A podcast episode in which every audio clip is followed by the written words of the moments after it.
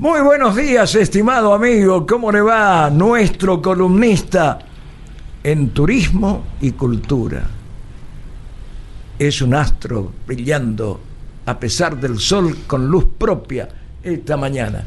¿Cómo le va, estimado César López? ¿Qué tal, Carlos? Es un gusto, como siempre, ya lo sabes. Gracias por, por la presentación y contento de estar con ustedes. Le mando un saludo grande, en especial al, al jefe, a ¿Ah, Francisco y Filipo. Que no lo vi en la mañana, no, no me ha recibido como otras veces, con un mate, un cafecito, pero la tenemos siempre presente. ¿Así lo recibe? Sí, sí, sí. Ignoraba eso. A nosotros, allá. Saludos al jefe. Yo, yo creo que estamos conectados en algún punto nosotros, Carlos, no sé por qué. Pero te, te estoy Voy a, escuchando. voy a estudiarlo bien. Voy a estudiarlo bien. Te estoy escuchando eh, eh, desde temprano. Te- Y decís que estamos galopando en la mañana. Sí. Y yo estoy por hablar del gaucho. Del. Día Nacional del Gaucho. Qué bien. y eso que no hemos preparado nada juntos ni nada. ¿eh? No, por supuesto. Esto no está hablado ni nada. Contigo a la distancia, decía el bolero. ¿no? Ayer fue el Día muy- Nacional del Gaucho. Ayer fue, se nos pasó inadvertido, fíjese usted. 6 de diciembre.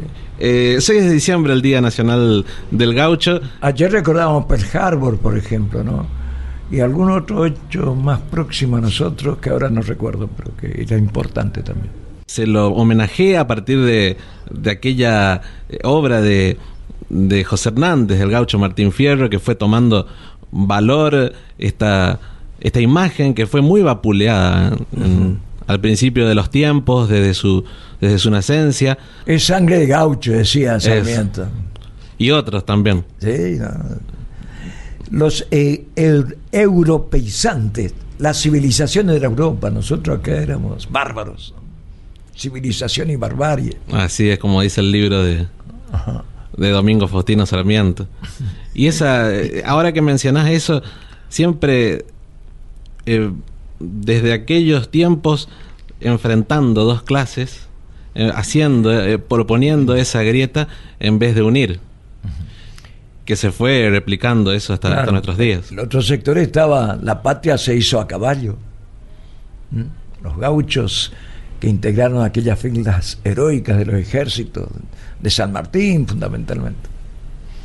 Y qué bueno que se haya podido recuperar la, la, la figura de, de alguien que nos representa de Ushuaia a la Quiaca. Sabemos que en, en todos lados está arraigada esta cultura y que puede ser un buen producto turístico de la ciudad de Goya si se lo plantea y si podemos revalorizar y rescatar eso.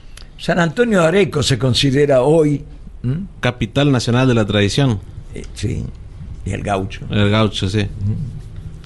Sí, sí, en San Antonio de Areco está muy, eh, muy presente esto y lo trabajaron muy bien turísticamente hablando. Lo trabajan muy bien.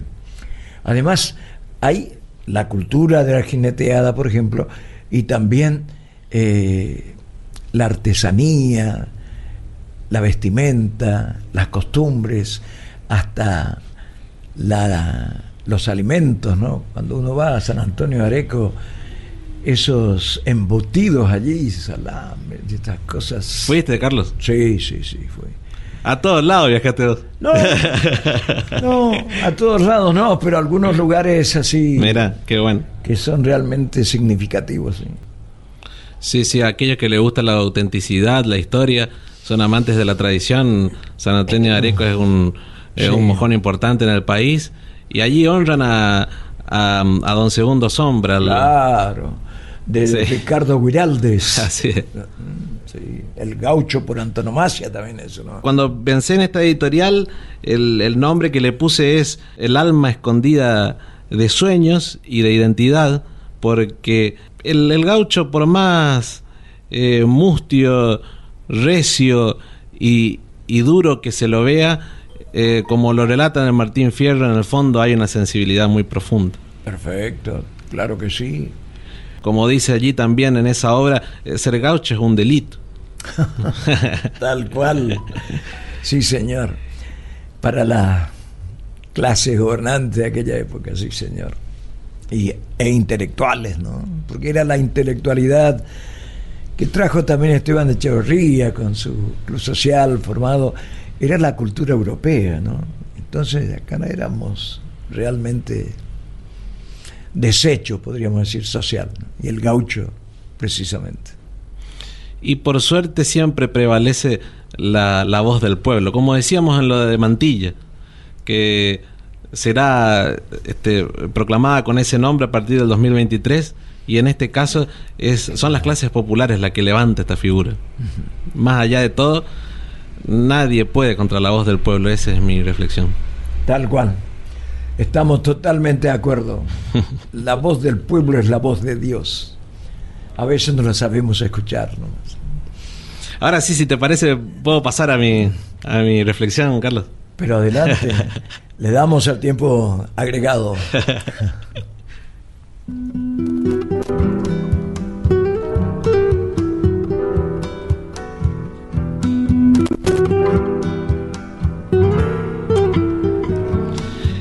Esta semana es propicia para recordar a una estampa épica y errante que representa la cultura nacional.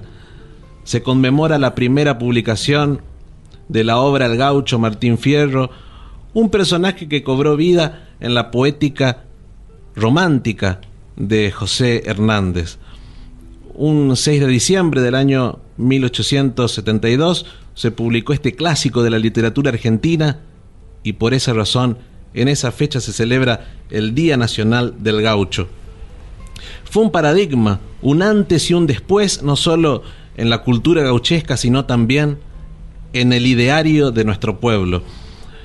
Es un símbolo de la raíz mestiza que fundó su historia galopando por los campos en la hora azul de sus atardeceres, cercado por las estrellas a la luz de su poesía. En su momento, la imagen del gaucho fue vapuleada por miradas etnocentristas que intentaron mutilar las alas de su solitario vuelo sin embargo no pudieron silenciar la voz de su canto tan genuino y popular. Por eso, hoy es un emblema del folclore y la tradición argentina. Es referente de los valores intangibles que deben fortalecer a esta nación.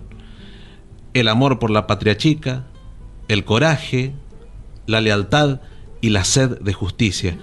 Es un legendario héroe de las pampas que cabalga en libertad con boleadoras, poncho, lazo y cuchillo.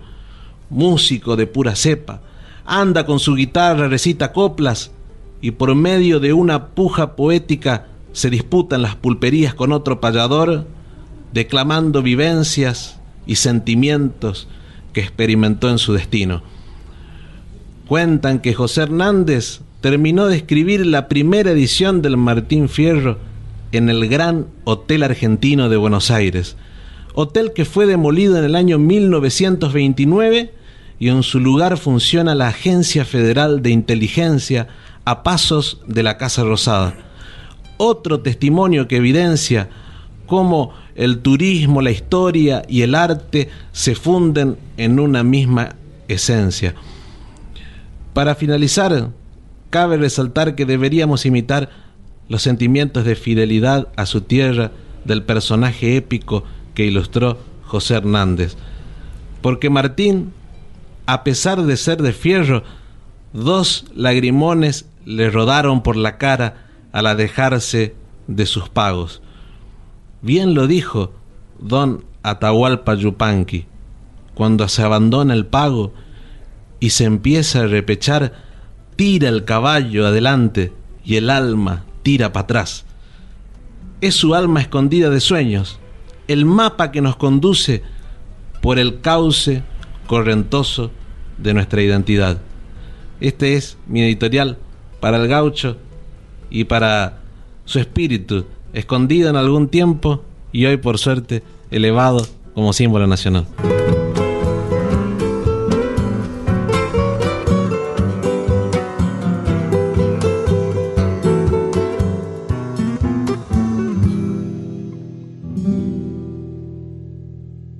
Gracias, Carlos, por este momento. Y bueno, como ayer eh, me dijiste que se olvidaron de eh, esta, esta fecha, es bueno poder resaltarla en el día de hoy. Estamos en la semana del gaucho, así que siempre estamos a tiempo. Muy bien. Y paramos acá porque tenemos el llamado del director de la emisora, Francisco y Filippo. Muy buenos días, presidente, director, jefe. ¿Cómo le va? Capitán también me gustaría. Capitán. Acá lo consideraban utilero, decían, porque está siempre al servicio de todos nosotros, pero Capitán Cuadra, perfecto, sí señor.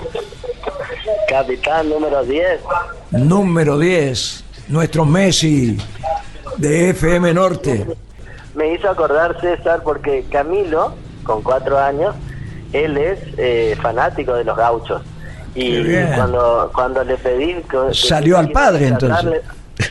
No, no, no, no, salió a mí. Ah, pero, pero en realidad a él le encanta disfrazarse de gaucho. Se quiere poner su alpargata, su bombacha de campo y su, y su sombrero de paja y, irse al campo. Así que la verdad es que es muy buena la editorial de, César. Muy bien, sí, realmente César es el, el number one acá, no cabe ninguna duda en cuanto a inteligencia, cultura y también trabajo investigativo sobre nuestra historia y nuestros tipos, íconos, etcétera, etcétera.